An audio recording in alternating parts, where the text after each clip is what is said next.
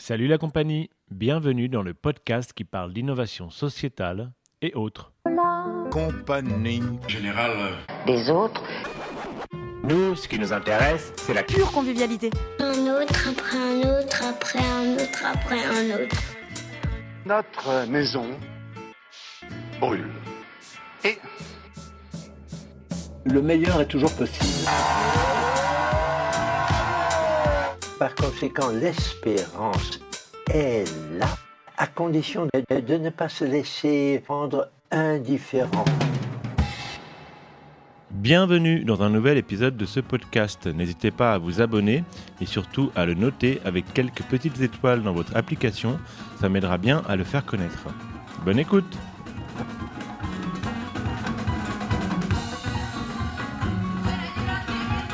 Êtes-vous certain de votre identité, de votre culture, des valeurs qui sont les vôtres? N'êtes-vous pas toujours en train de vous réinventer?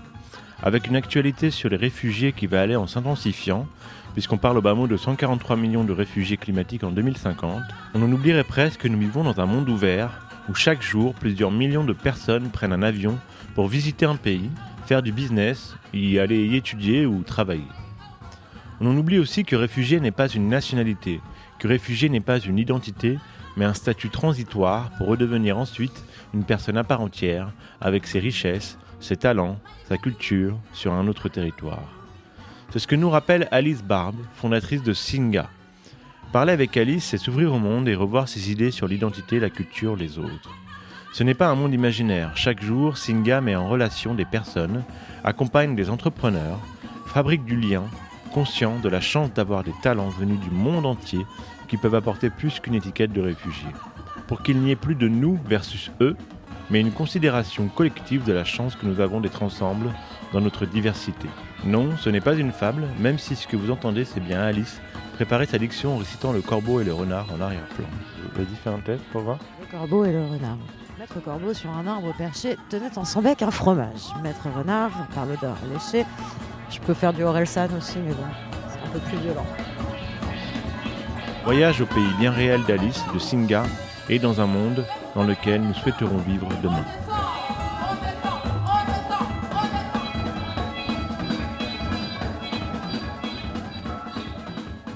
Ok, donc euh, salut Alice. Salut. Alors Alice, on va décrire un petit peu le lieu où on est parce que euh, souvent on me dit qu'il manque un peu des images dans le podcast. Donc euh, est-ce que tu peux nous faire un petit peu la visite de là où on est? Parce que je crois qu'on est chez Singa, mais pas que. Mais pas que. Euh, à ma droite, euh, des plantes et un joli sapin de Noël, un mur euh, sur lequel est écrit Bienvenue dans à peu près 68 langues. Ouais. Sur la table, une tasse coexistée, une tasse avec des peintures sublimes d'un artiste peintre qui s'appelle Talaf, qui vient du Tchad. Ouais.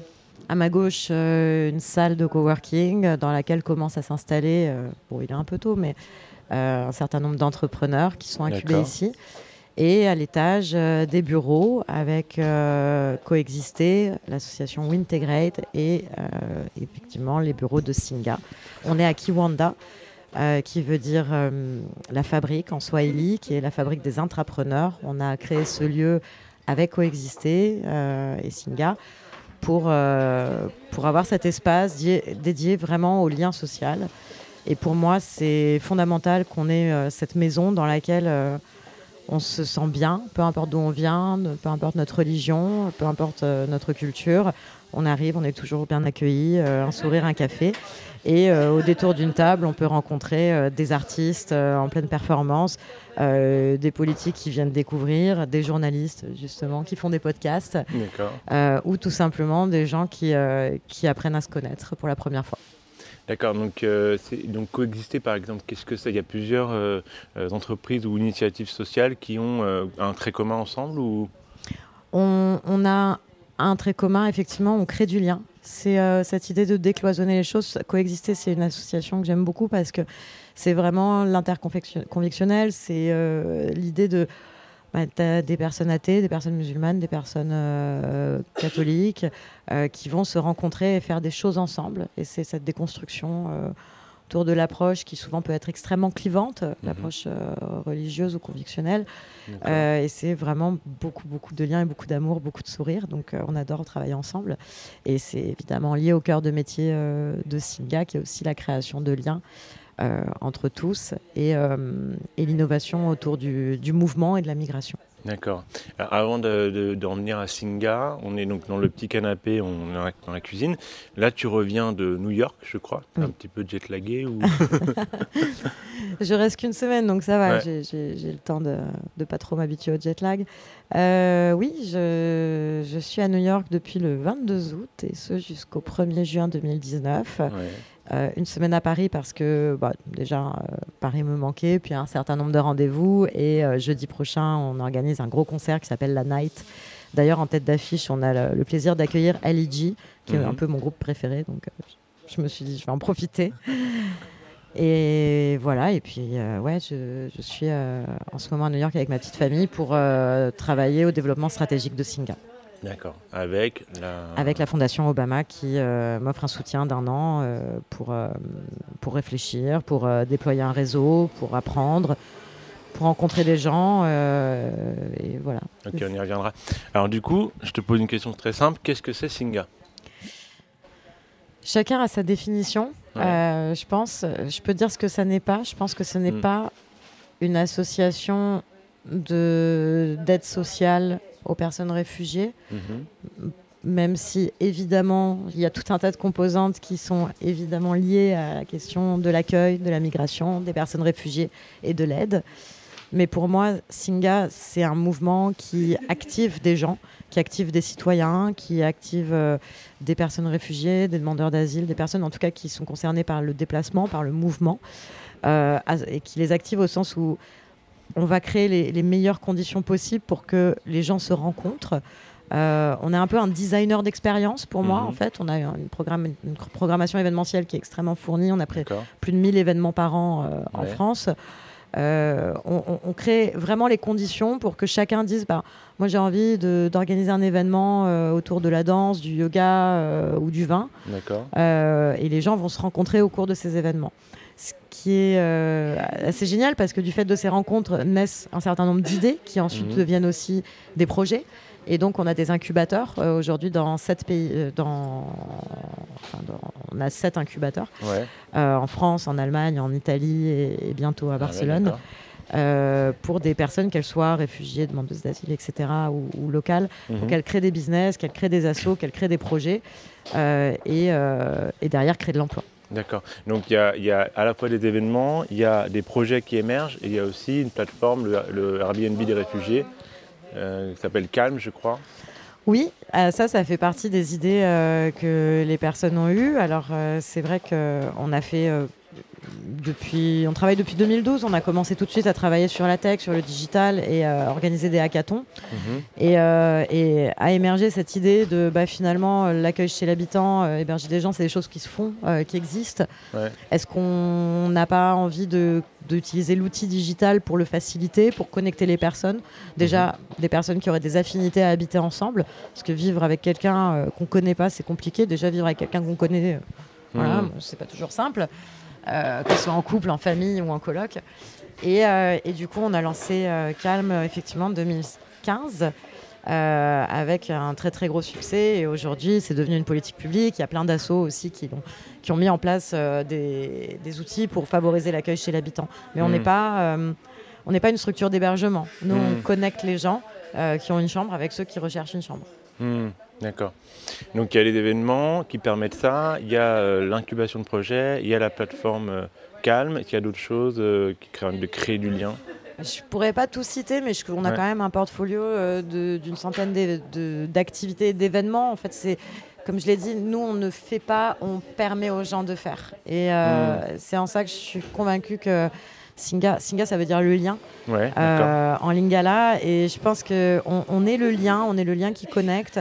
Le constat de, de départ, c'était bah il y a euh, extrêmement peu de réfugiés, euh, de personnes réfugiées qui connaissent des Français. Mhm. Euh, les Nations Unies ont estimé que 12% seulement des personnes réfugiées euh, avaient déjà une interaction sociale avec des Français. Euh, en face, on a euh, une société d'accueil qui ne connaît pas non plus les personnes réfugiées. On en parle tout le temps à la télé, etc. Mhm. Et, euh, et en fait, peu de gens créent des rencontres, alors que 30%, c'est More in Common qui, Mhm. qui estime que 30% euh, des, des Français ont envie de faire plus pour l'accueil. Euh, c'est plus de 20 millions de personnes, donc euh, c'est intéressant aussi de, Mhm. de- de voir qu'il y a cette envie. Mais sauf qu'il n'y a pas forcément les outils. Quand on demande aux gens qu'est-ce que vous voulez faire euh, Ouais. de plus, ils- les réponses vont être bah, je sais pas, qu'est-ce que je peux faire? Est-ce que. enfin, les, les instituts de sondage vont peut-être dire bah, vous pouvez signer une pétition, vous pouvez faire un don, vous pouvez être bénévole, vous pouvez peut-être accueillir quelqu'un. Mhm. 3% des Français sont, ont ou souhaitent accueillir quelqu'un. Mhm. Donc c'est ouais, intéressant aussi. Et c'est quoi fait, le frein à Pourquoi on peut Il y a très peu d'outils. Ouais. Il y a très peu d'outils. Et finalement, ce qui n'apparaît pas dans les outils, c'est rencontrer quelqu'un. Mhm. Et on a, euh, je pense, une- un paradigme dans lequel les, les personnes qui arrivent sont souvent considérées comme eux. Enfin, Mhm. c'est au-delà de la notion d'étranger, c'est l'autre. Et on ne se pose pas forcément la question de à quel moment, bah, nous-mêmes, euh, société d'accueil, on va euh, être impacté. Il y a toujours le eux et versus le nous. Et euh, l'idée euh, de ce qu'on essaye de faire, c'est vraiment créer des outils pour avoir un, pour avoir un nous euh, commun, pour une construction commune euh, et une réponse commune aux enjeux. Mhm. Euh, dire évidemment que le- le- l'hébergement, le, travail social, l'accès aux droits, c'est fondamental. Mhm. Mais derrière, on a rencontré beaucoup de personnes qui nous ont dit mais moi je veux bien apprendre le français, mais si je connais personne pour le pratiquer, Mhm. euh, ça ne sert à rien. Et souvent, malheureusement, on est dans une fragmentation telle que ça tue des gens. Euh, des, des- des personnes se suicident, des personnes sont en dépression, des personnes réfugiées, demandeuses d'asile, euh, ou déboutés de l'asile, enfin ce qu'on appelle les migrants, euh, vont être dans une, un gros déficit de capital social qui font que bah, la, la confiance en soi, ce qui est indispensable dans la pyramide de Maslow aussi, euh, ne revient pas et du coup on peut pas envisager un futur et du coup on se dit mais en fait j'ai sauvé ma peau mais euh, si c'est une vie comme ça je suis pas sûre d'en vouloir. D'accord. Donc on crée vraiment les- les- la dynamique pour créer ce capital social. Et derrière, enfin, moi je vois un enjeu très intéressant qui est euh, comment tu génères de l'enthousiasme, de l'amour, des sourires, euh, de l'envie en fait, euh, de créer un accueil. Salut. Et euh, qu'est-ce qui. Est-ce qu'il y a aussi de, le frein il y a, il y a aussi de la, la peur, peut-être? On ne peut pas accueillir quelqu'un chez nous parce qu'on ne le connaît pas. On voudrait que ça soit sélectionné, dire c'est sûr que c'est pas quelqu'un qui Non, va. ça, c'est- je pense que c'est même pas un sujet. Ouais. euh, Il y a un truc, euh, enfin si, c'est un sujet bien sûr, la peur, mais euh, Airbnb, personne n'y croyait. Hmm. C'est impossible que euh, je, je prête mon appart à quelqu'un pour des vacances, euh, quelqu'un que je connais pas. Et ça a Mhm. marché. Maintenant, le frein, peut-être, c'est le narratif, c'est les stéréotypes.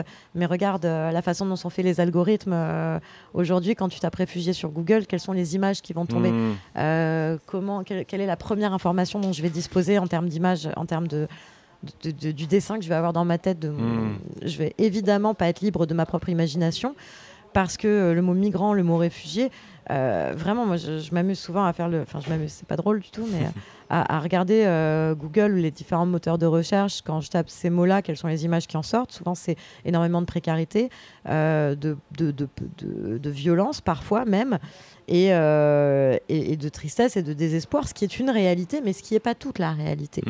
Euh, quand tu tapes expat, évidemment, tu as une famille de petits blonds sur la plage. Hmm. Donc, je pense que il y a cette réalité qui est évidemment par réfugié, c'est aussi, enfin c'est bien sûr un statut juridique, Mm. euh, une protection euh, suite à des des, des, des, percu- des, des- persécutions euh, qui ont pu avoir lieu sur une personne, mais il y a un futur après.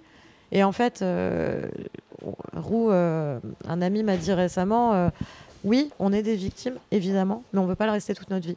Et donc pour ça, il faut aussi que ça, la, la notion de peur, elle change. D'accord. Qu'est-ce que c'est un réfugié? Pour toi Bah, c- Est-ce que- je suis que incapable de répondre à cette question. Je peux, enfin, en tout cas, je Ouais. peux répondre euh, sur le statut juridique. Mhm. Réfugié, c'est un statut juridique. Encore hier soir, j'avais cette discussion euh, avec des gens. Euh, c'est oui, réfugié, c'est un statut juridique qui permet à une personne qui a été, qui a souffert de persécution dans son pays d'être protégée. Euh, par un autre pays et donc qui a le droit d'y vivre et en l'occurrence en France euh, de travailler euh, d'avoir accès aux droits de rester 10 ans de demander la nationalité ensuite Mhm. ce qui n'est pas le cas dans tous les pays sur le, qui, ont, qui ont signé la Convention de Genève, pour ceux qui l'ont signé. Euh, c'est des persécutions qui sont reconnues du fait de la race, de la religion, des opinions politiques, du groupe social ou de la nationalité. Mhm. Euh, donc c'est très très précis. Après, on peut aussi débattre de la, la pertinence de la Convention de Genève qui a été rédigée euh, Mhm. euh, il y a près de 70 ans. Et, euh, et se poser la question, ben, en fait, est-ce que euh, le déplacement dû au réchauffement climatique, à des catastrophes environnementales, à des guerres, à des, enfin, il y a un statut pour les personnes qui, ont, qui fuient la guerre qui n'est pas le statut de réfugié, qui est un autre statut de protection subsidiaire. On peut se poser la question de la pertinence en fait euh, de ces textes aujourd'hui et de comment on pourrait euh, finalement les améliorer pour garantir une meilleure protection. Mais en droit, réfugié, ça a une définition très précise. Ce que ça veut dire pour moi, dans le narratif de tous les jours, j'ai pas de définition à, à ça parce qu'en fait, à ce mot, parce que ça veut dire tout et n'importe quoi. C'est, on parle de gens comme toi et moi. Enfin, Mhm. c'est euh, t'as euh, des personnes avec qui moi je vais super bien m'entendre parce qu'on va aimer les mêmes choses, puis d'autres non. En fait, ça, ça ne veut rien dire. Et c'est Mhm. pour ça que souvent on entend les réfugiés ils sont comme ci, les réfugiés ils sont comme ça. Enfin, déjà Mhm. les réfugiés. Euh, une fois, euh, une, au tout début de Singa, une de nos, de nos premières bénévoles euh, euh, avait dit mon réfugié. Euh, J'avais entendu cette phrase. Et en fait, euh, c'est ça qui m'a personnellement fait prendre conscience que oui, mais non. Enfin, c'est pas. euh, on- n'est pas dans une situation où on peut mettre cette casquette-là ou ce label sur les personnes. C'est euh, c'est des hommes, c'est des femmes. Enfin voilà, c'est euh, on est. euh, en fait, les personnes réfugiées, pour moi, si ça, définit, si ça doit être défini euh, par certaines caractéristiques, je pense que c'est la notion de diversité. Euh, des personnes fuient la persécution du fait de leur orientation sexuelle, du fait de leur religion, euh, du fait de leur nationalité, comme je l'ai dit. On peut fuir la persécution du fait de plein de raisons. Et en fait, ça, ça regroupe toute la diversité de l'humanité. Euh, c'est tout autant de, de personnes. Et, en- et je pense qu'à un moment, faut arrêter de dire les réfugiés et puis il faut que les personnes en question qui ont ce statut ou qui ont fui la persécution aient les, les moyens de s'exprimer par eux-mêmes. Quoi, Mm. Parce qu'on entend extrêmement peu les personnes concernées dans le débat public. C'est euh, c'est une sorte de label pour toi et qui est un peu dangereux. En fait, c'est non, c'est- essentiel au moment de la protection. Mhm. Mais à partir du moment où les personnes sont protégées, euh, et d'ailleurs ça c'est Mm. aussi un, un parcours du combattant, euh, c'est pas un mot qu'on utilise. En tout cas, Singa, c'est bien sûr, euh, ça fait partie de la migration et le mouvement font partie de nos cœurs de métier, mais personne n'utilise le mot réfugié au sein de Singa. C'est Mm. les gens ils rentrent, euh, ils ont des prénoms, euh, ils font des trucs, ils ont des projets, et, et c'est ça qui compte. Hmm, D'accord. Euh, une question un peu délicate. On a un petit peu, en tout cas moi j'ai un peu ce modèle euh, en tête de l'intégration à la française. Euh, on a un peu l'impression que ceux qui doivent venir euh, sur le territoire français doivent s'adapter, prendre les codes français. Et est-ce que toi tu penses que c'est un modèle qui est caduque et qu'il faut bah, réinventer un autre, un autre modèle? Je pense qu'il y a une forme de déjà de discrimination à l'entrée quand on parle d'intégration, d'assimilation. C'est supposer une différence. Euh, Hariri, euh, dans son dernier bouquin, 21 leçons pour le 21e siècle, euh, parle de culturisme en disant le racisme finalement aujourd'hui a été remplacé par le culturisme. Euh, parce que une culture A va être inférieure ou supérieure à une culture B. Et donc une culture B va devoir s'intégrer ou pas dans une culture A. Euh, je crois pas que, que ce soit. Enfin, moi, je, je crois pas à tout ça. Je, je pense que ça veut rien dire, en Mhm. fait. Euh, on n'a pas une culture française qui est figée. Enfin, c'est c'est pas vrai. La, la Hmm. mondialisation, la- l'accélération des choses font que. J'ai euh, Emmanuel Mhm. de Coexister qui me regarde en disant Ouais. qui est plutôt bien placé d'ailleurs pour le dire. La France. Le général. C'était bête. Euh, on a, ouais, on n'a pas une culture française qui est figée, et encore plus aujourd'hui avec Internet, la mondialisation, etc. Je veux dire, euh, tu peux faire le tour du monde euh, bientôt en quelques heures, euh, et, euh, et d'autres personnes vont mettre 15 ans avant de passer d'un point A à un point B. Avec la, la moyenne de séjour dans un camp de réfugiés, euh, je crois que c'est 17 ans aujourd'hui, c'était 14 ans euh, il y a quelques années, ça a encore augmenté. Donc, la notion de les, les mots assimilation, intégration, etc. Mhm. Enfin, moi, je ne sais pas quel mot utiliser parce que déjà, ceux-là, ils me plaisent pas. Même le mot inclusion, en fait, aujourd'hui, je, je me pose des questions. Euh, je crois qu'on n'a pas encore inventé le mot, mais euh, c'est pas les modèles de société dans lesquels j'ai envie d'exister. Moi, je, je, je sais pas, je, la plupart de mes potes viennent de tout un tas de pays. J'appelle pas ça de, de l'intégration que d'aller boire des verres avec eux. Euh, Mhm. je- au contraire, enfin, il n'y a, rien de y a rien de solidaire. euh, ou, euh, ou d'intégrer euh, à, à passer du temps ensemble et à kiffer passer du temps ensemble. Donc euh, mettre les gens dans la boîte euh, culturelle, c'est juste raciste en fait à- Mhm. dans, un, dans un premier temps. Donc euh, ouais, d'abord découvrons-nous en fait et trouvons les outils pour se découvrir parce que je pense pas qu'il y ait une culture X qui s'intègre dans la culture française ou allemande. Après, euh, quels sont ces outils? Et euh, réfléchissons vraiment à ces outils. Moi, je pense que la création de liens autour de ce qu'on a de commun pour bâtir justement la société qu'on veut, parce qu'on n'arrête pas de nous parler, et surtout dans l'innovation sociale, Mmh. du monde dans lequel on veut vivre, Mmh. le monde dans lequel on veut vivre, le monde de demain, euh, la société qu'on va construire ensemble, etc. Mais très bien. Mais ça veut dire qu'aujourd'hui, euh, quand on parle de modèle, bah, c'est que finalement, on n'a plus du tout confiance dans le modèle qui existe, Mhm. parce qu'on ne sait pas mettre des mots dessus, on ne sait pas s'identifier à ce modèle. C'est-à-dire, je- sais pas, je, je vais pas parler des gilets jaunes euh, ou faire une analyse euh, semi-sociologique de comptoir euh, pour dire ce que j'en pense, surtout que j'habite même pas en France en ce moment. Mhm. Mais je pense qu'il y a de nouvelles formes de pouvoir Mhm. euh, qui passent par la collaboration, par le fait de se connecter, de, de créer des tribus aussi. Et, et, et ça, c'est pas forcément ce qu'on peut appeler une culture. Je pense que c'est Mm. enfin, dans le sens traditionnel du mot culture. Mmh. Et aujourd'hui, les, les cultures, elles se fondent les unes dans les autres, en fait. Et c'est ça qui est magique. D'accord. Donc, non, mais c'est c'est des questions en fait qui sont euh, un peu poil à gratter et un peu, euh, un peu, euh, qui nous empêchent un peu d'avancer, quoi. C'est-à-dire, euh, C'est des questions politiques. Et après, le politique, c'est toujours oui et non. hein. On Ouais. est beaucoup, euh, enfin, de plus en plus, malheureusement, on est dans la simplification des débats. Donc, euh, je suis pas sûre. Enfin, moi, le pense- débat, je le poserais même pas en ces termes, en fait. d'accord. Tu le poserais du coup en quel terme plutôt? Comment on rétablit la confiance entre les gens? Comment, euh, justement, on, on crée plus d'outils euh, de collaboration et de rencontres Et ça, ça passe, c'est pour tout le monde, en fait. C'est c'est pas la, la question de l'accueil. Bien sûr, il y a deux choses qui font extrêmement peur et beaucoup parler en ce moment. C'est la migration et l'intelligence artificielle. Donc, euh, Mmh. c'est évidemment que c'est tendu, évidemment que tout le monde a un avis, évidemment que c'est, c'est- c'est- ça pose euh, de grandes questions, mais si on regarde à très long terme, de toute façon, la migration, elle est là. hein. On va pas euh, commencer à se poser la question de comment on intègre, nanana.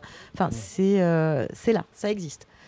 Maintenant, comment on se renforce mutuellement Euh, Dans les 50 prochaines années, comment on va faire face aux enjeux? Je- Mm. Le réchauffement climatique, c'est intrinsèque. Je- 405 millions de réfugiés euh, en 2050, euh, ça va être évidemment présent.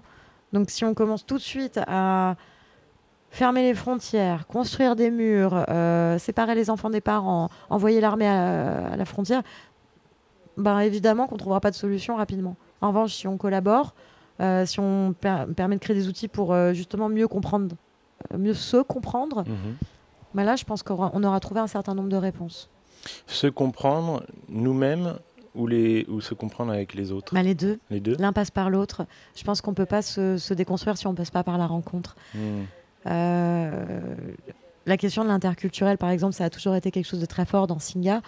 Euh, on, on a eu des, des experts interculturels, on a des médiateurs interculturels qui interviennent aussi, parce qu'il y a des petites choses qui, euh, évidemment, parfois on ne se comprend pas, euh, mais on on, enfin, on comprend pas l'autre, mais ensuite on se comprend mieux soi. Mais ça, c'est rapport à un petit peu tous les rapports humains. Quel est euh, l'algorithme parfait ou le secret, l'ingrédient secret de l'interaction sociale?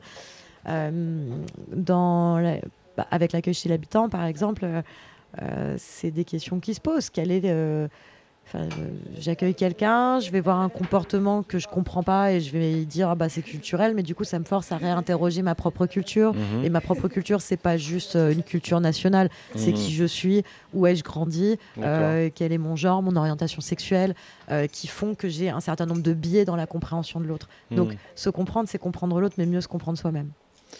Donc c'est revoir euh, la notion d'identité aussi. Ah oui, parce qu'il faut revoir la notion d'identité personnelle pour revoir l'identité collective. Après, euh, je suis pas Edgar Morin, hein, je pense qu'il en parlera beaucoup mieux que moi. Oui, mais en même temps, euh, ce que tu dis, c'est très intéressant parce que on, on- on se fait aussi par ce qu'on vit et par la rencontre avec l'autre. Donc, quand on échange des mots, des repas, de, de- bah, l'hébergement avec quelqu'un d'autre, quelque part, on, on se redéfinit. Et on ne se définit pas euh, comme une identité euh, sous un drapeau ou, euh, ou le, débat de l'identité nationale sous Sarkozy. Plus jamais ça, quoi. Tu vois, Peut-être que nous- notre identité, c'est quoi? C'est les émotions, c'est ce qu'on a vécu, c'est ce qu'on a partagé avec les autres, et peut-être qu'elle évolue au fur et à mesure. Et elle va encore plus- de plus en plus évoluer parce qu'elle va déterminer aussi un certain nombre de choses sur les enjeux technologiques. Hmm. Euh, Aujourd'hui, euh, y a un il y a certaines catégories de personnes qui codent et qui écrivent euh, les machines qui servent les humains. Mhm. Euh, et c'est pas forcément des personnes qui ressemblent à l'humanité. Ouais. Donc euh, il y a un certain nombre de biais aussi dans la manière dont c'est fait. J'en parlais tout à l'heure sur la, la- la représentation euh, des migrants ou des personnes réfugiées. Mais il peut y avoir d'autres innovations. Par exemple, il y a une start-up qui, qui a mis en place un truc très intéressant qui est rémunérer des personnes réfugiées, dans- notamment dans les, les camps, euh, pour qu'elles testent euh, des. Donc, ce Mhm. qui permet de décloisonner finalement les biais euh, que peuvent avoir les machines. Donc je pense qu'il faut aussi se poser les questions de comment on construit aujourd'hui ces outils et qui construit ces outils. Hmm. Il faut inclure un maximum de personnes en fait dans la construction de ces outils. Ouais, que ça soit représentatif. Et c'est en ça que c'est la notion de mouvement citoyen pour moi elle est fondamentale. De quoi De De mouvement citoyen, Mouvement citoyen. permettre à chacun de s'activer, permettre à chacun de déployer son potentiel, de déployer ses talents. Quand tu mets les gens dans des cases, euh, je pense, euh, je sais pas, des personnes qui vont par exemple être travailleurs sociaux et qui vont euh, faire un, un peu la même chose toute la journée et parfois au prix de leur santé, au prix d'un épuisement, Mhm. euh, et alors qu'elles ont probablement et très certainement tout un tas de talents formidables à partager avec les personnes avec lesquelles elles travaillent et qu'elles peuvent pas parce qu'elles sont coincées dans un emploi du temps, un emploi, euh, et qu'elles peuvent pas finalement mettre à profit euh, ces talents. euh, comme tu as dit, quoi. Enfin, ça peut être, euh, bah, en fait, j'adore le design, je, je sais où je, je- sais travailler le bois. C'est des choses que je pourrais enseigner, c'est des choses que je pourrais transmettre, et moi-même, c'est des choses dont je pourrais bénéficier. Et, c'est là que c'est intéressant. Moi, c'est là que je vois les choses se, euh, se, se régler finalement un peu naturellement et, et aussi une forme de bonheur et d'épanouissement revenir dans les rapports sociaux. Euh, on explore ces notions-là. Mais il y a beaucoup de gens qui sont d'ailleurs en reconversion et qui cherchent euh, plus de sens dans leur vie, qui vont faire un CAP pour travailler le bois, un petit peu comme tu disais. là. Mm. Et, euh, et- et on voit bien qu'on peut plus être figé comme on l'était avant. Quoi. A des Mm. choses se déplacent. Quoi. Mm. Est-ce que il y a une phrase là que j'ai repérée sur, sur ton blog Medium euh, C'est Jean-Baptiste de Foucault qui l'avait dit. Euh, où je- On reconnaît l'autre parce qu'on a de faibles et on se construit parce qu'on a de forts. Voilà. Et il y a aussi qu'il faut, en fait, c'est un échange quoi, que tu as eu avec lui. Euh, Il est incroyable. On, on doit euh, pouvoir donner, recevoir et redonner en échange. Rendre, oui. Rendre. Ouais, c'est un cycle vertueux. hein, après, Ouais. Euh, c'est euh, c'est un truc qu'on a. Enfin, Jean-Baptiste et, et moi, on a travaillé ensemble euh, au moment de où on a co-rédigé avec euh, 34 fous Mhm. euh, le manifeste des crapauds fous, Ouais. euh, qui est un livre euh, qui est sorti avec euh, piloté par euh, Cédric Villani et Tan Niem. Enfin, Cédric Villani, c'était avant euh, qu'il fasse de la politique. Et, euh, et on a voulu un peu tous ensemble explorer les grands enjeux du monde réchauffement climatique, euh, big data, intelligence artificielle et, et les réponses à tout ça. Et, euh, et donc, on- du coup, on a exploré euh, le rapport à l'autre, euh, le rapport interculturel, le fait de mettre des gens dans des cases aussi. Mhm. C'était ce qu'on se disait, bah, finalement, là, ce que je disais tout à l'heure, il y a des personnes qui sont enfermées dans des métiers, il y a des personnes qui sont bloquées dans des situations terribles et injustes. Et euh, je parle de tout le monde, enfin, c'est tant les nouveaux arrivants que les locaux euh, qui, sont, qui peuvent être extrêmement violentes en fait. Mhm. Et ça, je pense que c'est une- la vulnérabilité de chacun aussi. Euh, tu parlais des gens qui sont en quête de sens. euh, c'est vrai, il y a des personnes qu'on rencontre euh, régulièrement qui disent mais j'en peux plus moi de mon boulot en fait. Et, et je pense que chacun euh, peut être capable d'admettre ses vulnérabilités et, euh, et d'en faire des forces. Et on s'était dit mais finalement la rencontre autour de ce qu'on a de commun, c'est en général Singer on travaille sur euh, les opportunités, l'enthousiasme et les passions. Donc c'est Mhm. plutôt du positif. Mais derrière ces rencontres qui sont basées sur du positif, on va voir une autre personne, des sociétés d'accueil ou, nouveaux arrivants qui partagent la vulnérabilité, qui, qui partagent euh, ce qu'on peut appeler des faiblesses, euh, mais en tout cas des, des, enjeux forts de questionnement, de, de fragilité, euh, de voilà, de, choses peut-être à réparer. Euh, j'aime bien la notion de right to repair. Euh, c'est mhm. quelque chose qu'on trouve dans les Fab Labs, mais c'est aussi quelque, quelque chose qu'on trouve dans le monde associatif. Par exemple, pour les femmes qui sont victimes de persécution. Mhm. Euh, aujourd'hui, le prix Nobel de la paix, c'est l'homme qui répare les femmes. Mhm. Donc, dans la notion de réparation, il y a, je pense, vraiment ce, côté où on, se rencontre et puis on s'identifie aussi l'un à l'autre et on se dit mais comment on va pouvoir se réparer ensemble et mutuellement. C'est peut-être là qu'on trouve le sens de donner, recevoir et rendre. C'est une rencontre. Euh, quand on tombe amoureux, euh, quand on se fait un pote, euh, on partage tout un tas de choses. encore une fois, le, label et l'étiquette réfugié, c'est pas quelque chose que j'aime utiliser parce que c'est juste faire des rencontres. Et c'est ça qui mmh. change tout. D'accord. De, se rencontrer et c'est ce qui permet de donner un vrai sens à la fraternité? Je pense. C'est la fraternité au sens pas au sens amitié en fait. Je, je, vis, je cohabite mhm. avec des personnes que je n'ai pas choisies. Mais alors, euh, qu'est-ce qui va nous unir? Et je pense que c'est là qu'on a vraiment besoin de retrouver un sens au mot fraternité. Et que ça fait sens de travailler avec euh, tout un tas d'acteurs comme Coexister ou d'autres qui euh, travaillent vraiment sur cette notion de, de lien au travers des soi-disant barrières qui parfois sont très utilisées pour diviser, fragmenter, stigmatiser. Hmm.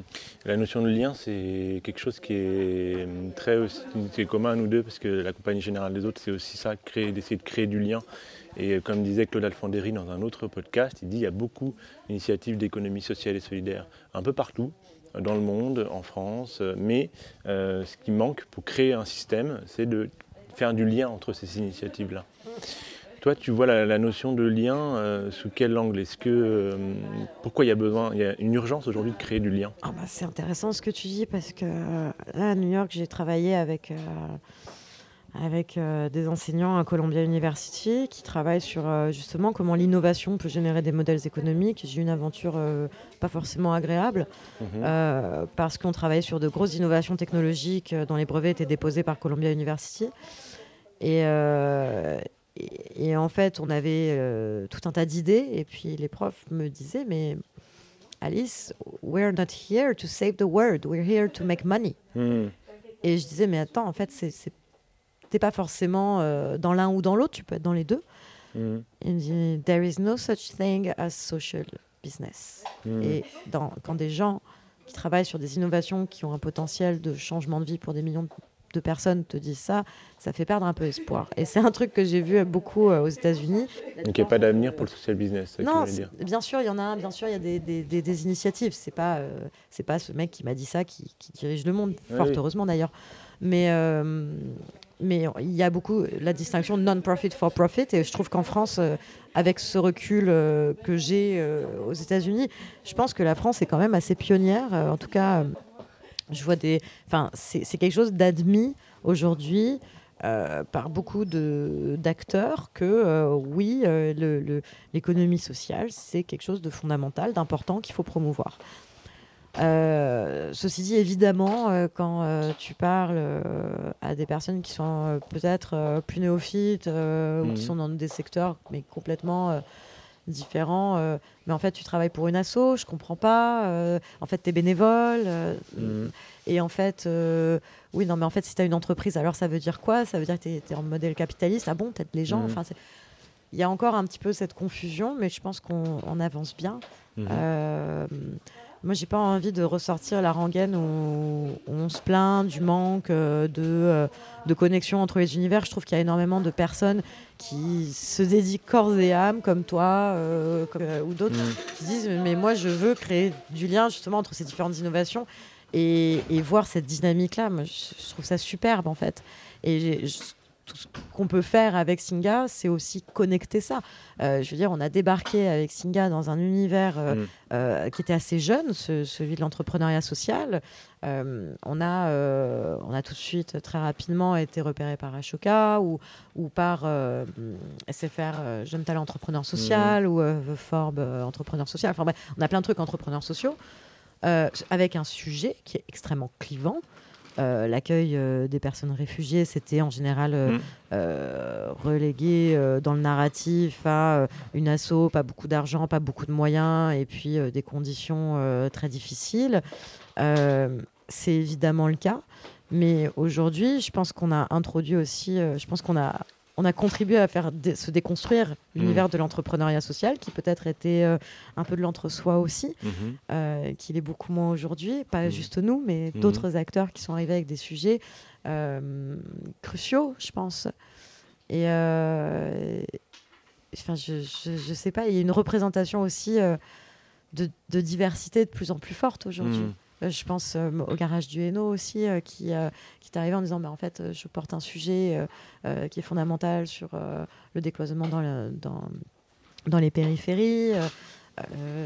en fait, ouais, on a, on- je pense qu'il y a une nouvelle génération aussi de l'entrepreneuriat social qui est euh, C'est quoi le garage euh, dont tu parlais Les garages du Hainaut. Ouais, Il faudrait inviter Sofiane parce que je veux pas parler en son nom. ouais. Mais c'est c'est des garages dans le nord, des garages solidaires. D'accord, voilà, à bas prix pour les personnes justement qui sont euh, en situation de précarité. d'accord. Et donc créer du lien, euh, ça permet de décloisonner. Comme tu disais, il y a beaucoup d'entre-soi dans l'entrepreneuriat social. Enfin, à chaque fois, j'ai l'impression que on crée des notions. qu'on Non, il y a de des- moins en moins d'entre-soi, justement. Il y a- je Mm. pense qu'il y a aussi une question de nouvelle génération. Mhm. Euh, et puis, euh, ouais, non, enfin, je trouve, je trouve qu'aujourd'hui, l'ambiance dans, dans l'écosystème entrepreneurial social est, est, est chouette. Euh, Il y a encore beaucoup de boulot, mais euh, je pense qu'il y a aussi beaucoup de gens qui, qui, qui portent ça avec un dynamisme exceptionnel. Mhm. Je pense à Fred euh, de Simplon aussi. Euh, enfin, qui, euh, qui essaye vraiment de faire bouger les lignes, justement pour, euh, bah, pour faire en sorte que des femmes, euh, des personnes en situation d'exclusion, en fait, prennent la parole. L'économie sociale et solidaire, c'est pas euh, une réinvention du monde associatif en mode on est sexy euh, et parisienne ou parisien. Euh, c'est aussi donner le pouvoir à des personnes, donner le pouvoir, c'est-à-dire la, la place euh, et la capacité de porter une voix à des personnes qui l'ont pas forcément eu jusqu'à présent. D'accord. Et donc là, on a pris un peu de, hauteur sur la création de liens entre les personnes, etc. Euh, Est-ce qu'il n'y a pas aussi un sujet au niveau, comme tu disais, on est, comme la, personne disait, on n'est pas là pour changer le monde. Euh, moi, je suis, assez d'accord avec euh, cette personne, en fait, finalement, parce que euh, y a un peu démurgique souvent euh, la, volonté des acteurs de l'économie sociale et solidaire ou de l'innovation sociale de vouloir changer, transformer le monde. Finalement, euh, on ne va pas euh, changer le monde à nous tout seuls, euh, mais est-ce qu'on peut déjà, à- au niveau individuel, il y a des choses qu'on peut faire et changer en soi C'est encore pire que ça. Il a dit We are not here to save the world. Mm. C'est vrai que moi j'ai une grande allergie à cette expression de sauver le monde. Mhm. C'est un truc que j'entends parfois euh, dans tout un tas d'univers. Et, euh, et déjà, non. Enfin, non, évidemment qu'on n'est pas là pour sauver le monde. Euh, Enfin, il y a ce côté très. Euh, white savior, parfois inconscient. Enfin, Mhm. Moi, quand, quand j'avais 25 ans et que j'ai démarré à l'ONU, euh, j'étais euh, complètement dans cette posture-là. Après, je suis partie au Mexique faire ce qu'on appelle de l'humanitaire. J'étais également dans cette posture-là, de je vais aider des pauvres, des gens voilà, qui, qui ont besoin de moi, avec moi, moi-même. Sauf qu'en Mhm. fait, non. Mhm. Très vite, je me suis aperçue que c'était d'abord chez moi, dans mon pays, dans mes quartiers, dans mes rues, que je pouvais avoir un impact et pas prétendre des compétences que j'avais pas forcément Mm, Comment tu t'en es rendu compte de ça? Parce que ça marchait pas euh, ce que je faisais à l'ONU euh, Mm. qu'est-ce que je faisais euh, je, je- je- je- enfin, je le dis souvent je, bataillais pour euh, faire rentrer des virgules ou des ou des points dans des conventions que personne ne lirait jamais Bon, après, ça pose la question de la pertinence de l'ONU aujourd'hui. Mhm. Et, euh, et ensuite, à Acapulco, bah, il y avait énormément de corruption et c'est des enjeux, des mécanismes que je ne connaissais pas bien. Mhm. Euh, et, et finalement, euh, je, je pense aussi que il y avait à cette époque en France, euh, ben, je- en rentrant, Mhm. euh, il y avait Nathanaël et Guillaume qui sont les cofondateurs de Singa et Mhm. qui eux-mêmes revenaient de voyages dans lesquels ils avaient travaillé dans des boîtes comme Amnesty International et, et on se disait mais il y a peut-être besoin de commencer par euh, le BABA, par, euh, par Paris, par l'Europe, par euh, les sociétés qui accueillent les personnes réfugiées aussi. Mhm. Et, et donc les sociétés qui accueillent, bah, c'est les individus qui font partie de ces sociétés et donc c'est nous-mêmes. D'accord. Donc peut-être se remettre soi en question. Enfin, c'est en tout cas moi mon parcours, ça a été de me remettre en question. Comme j'ai dit tout à l'heure, quand on a commencé par faire du tutorat, euh, Mhm. ce qu'on a appelé du tutorat euh, en français, et qu'on demandait à des jeunes étudiants euh, d'écoles de commerce ou autres de donner des cours de français à des personnes réfugiées, bah évidemment euh, ça marchait pas en fait parce que euh, les personnes, euh, enfin moi j'ai- rencontré deux personnes formidables, Aram et, et Fatih, et qui m'ont dit mais attends Alice, là être et avoir, être et avoir, euh, Mhm. c'est gentil mais ça fait trois ans que je le fais. Mhm. Maintenant, j'aimerais parler des choses que j'aime faire. J'aimerais qu'on échange, j'aimerais avoir ton avis. C'est quoi François Hollande? Euh, C'est quoi le mariage pour tous? Euh, Parle-moi du pays dans lequel je vis, parce que Mhm. j'ai pas d'autre, j'ai pas d'autre accès que ça. D'accord, ouais. Et, euh, et, et pour moi, ça, ça a tout changé. C'était, mais je vais pas arriver en disant. alors aujourd'hui, nous allons faire l'imparfait. Non, je suis pas prof de français. Mhm. je vais, je vais pas m'improviser prof de français. Et, et par ailleurs, la personne que j'ai en face de moi, elle a pas forcément envie de ça. Et puis si elle voulait des cours de français euh, Mhm. Euh, structurels, peut-être qu'elle me le dirait en fait, Mhm. et euh, qu'elle me dirait pas euh, tu m'emmerdes avec tes conjugaisons. Mhm.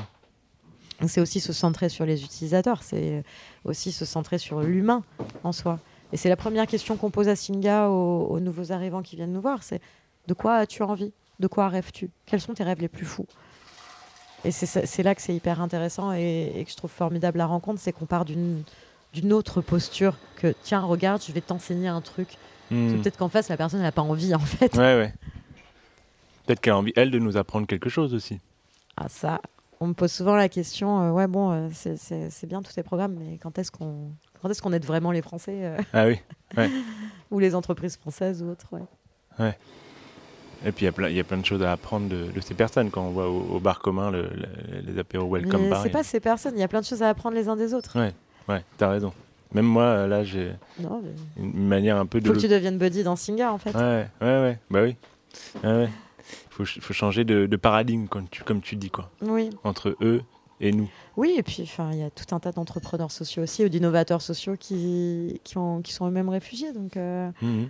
ou immigrés. Donc euh, je pense aussi qu'il y a il y a beaucoup de choses à entendre et à dire et je t'invite très fortement à, à faire des podcasts avec euh, Locust,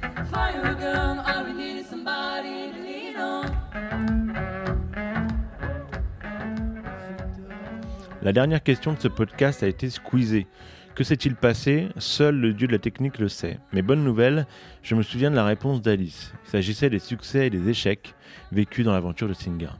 Sont plutôt nombreux les succès et certains échecs, plus lourds à porter que d'autres. Le plus lourd, c'est une interview pour laquelle Alice est partie sans préparation sur une grande chaîne télé en mode détente. Sauf qu'elle s'est fait piéger par le jeu de journalistes qui lui ont fait dire pas mal de bêtises, desquelles elle a eu du mal à se défaire par la suite. Je ne vous dirai pas quelle émission ni quelle bêtise. Deuxième écueil, faire attention quand on est entrepreneur avec de l'énergie, du talent, on n'est pas forcément bon manager pour autant. Quelque chose dont Alice s'est rendu compte sur le tas. Cela peut générer pas mal d'incompréhension, de frustration. Donc, les enseignements tiennent en quelques mots, connaître ses limites et se faire former ou accompagner tout au long de sa vie. Les succès, ils sont nombreux. Tous ces entrepreneurs accompagnés, ces sourires, ces personnes dont la vie a pu être transformée. D'ailleurs, elle me conseille d'aller faire un podcast sur chacun d'entre eux. Et puis, évidemment, cette Singa Night dont vous entendez la musique en arrière-plan. C'est la fin de cet épisode. N'hésitez pas à le partager et à me laisser quelques étoiles sur votre application. On se retrouve très vite. À bientôt!